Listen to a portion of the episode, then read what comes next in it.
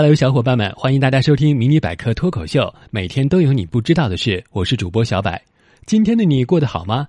是被工作生活的压力压得有点力不从心，还是被工作的压力压得越战越勇？不妨在结束一周的繁忙工作生活之后，置身大自然，放松放松。随着经济的不断发展，城市生活压力越来越大，很多人的梦想和规划往往是奋斗在城市，享受在乡间，在大城市赚完钱，然后回到乡下去。有些人把农富山泉有点甜的淳朴自然乡村生活作为自己的奋斗目标，似乎贴近大自然的生活让人更惬意和向往。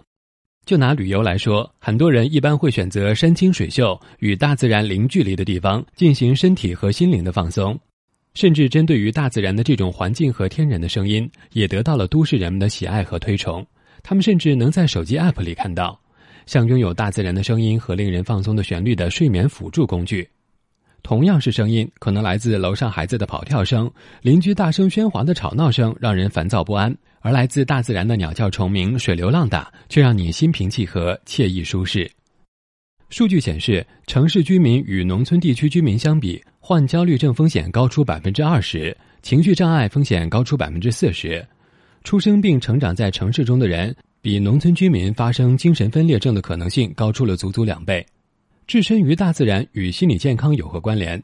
不久前，美国斯坦福伍兹环境研究所的研究员让两组参与者分别在散落着栗树、灌木的草地或者四车道的公路行走了九十分钟。在此前后，参与者被测量心率和呼吸速率，进行大脑扫描，并填写相关问卷。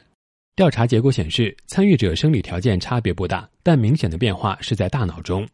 在草地上行走的参与者，膝下前额叶皮层的神经活动明显降低。膝下前额叶皮层在人出现负面情绪时活动会增强。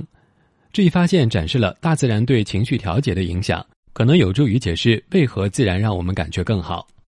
不难看出，大自然真的可以让人更放松。人一放松，心情就好，心情舒缓了，自然更有利于自身的健康。所以，往往长寿的人都在离自然更近的地方。像很多长寿村都是在风景优美、民风淳朴的小山村，所以现在很多的新家装修风格也都走大自然的风格。回归自然是一种令自己的身心感到放松的极佳方法。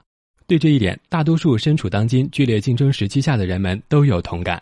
不过，人们却老是因为种种原因错过了与自然亲密接触的机遇，于是人们的心弦便愈绷愈紧，压力越来越大。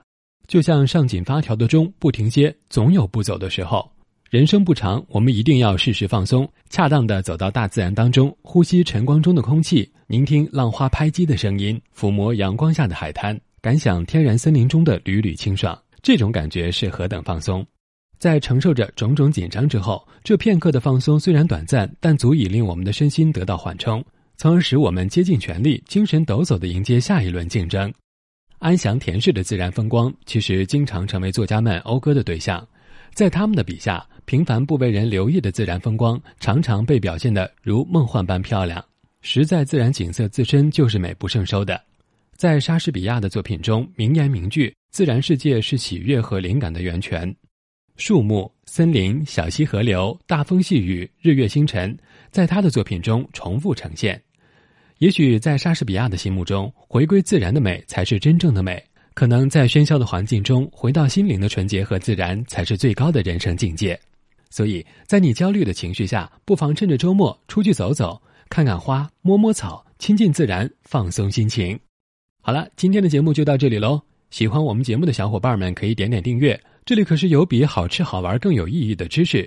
想要 get 更多技能，微信搜索百科知识，微博搜索迷你百科脱口秀，关注解锁新知识。咱们明天再见喽，拜拜。